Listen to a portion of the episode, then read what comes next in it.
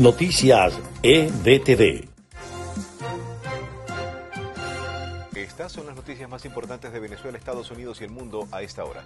El embajador de Estados Unidos para Venezuela, James Story, instó al régimen de Nicolás Maduro a retomar la negociación con la plataforma unitaria en México y advirtió que esta oportunidad no estará disponible para siempre. El Departamento del Tesoro de Estados Unidos extendió por un año más la protección sobre Citgo a propósito de la astronómica deuda contraída por el régimen de Maduro. Austria se convirtió este jueves en el primer país de la Unión Europea en imponer la vacunación anti-COVID obligatoria para tratar de frenar la propagación de la pandemia pese a la fuerte oposición que esa medida despierta en la población.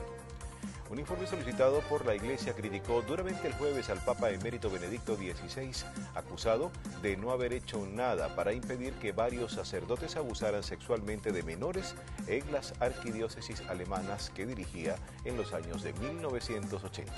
Estas fueron las noticias más importantes de Venezuela, Estados Unidos y el mundo a esta hora.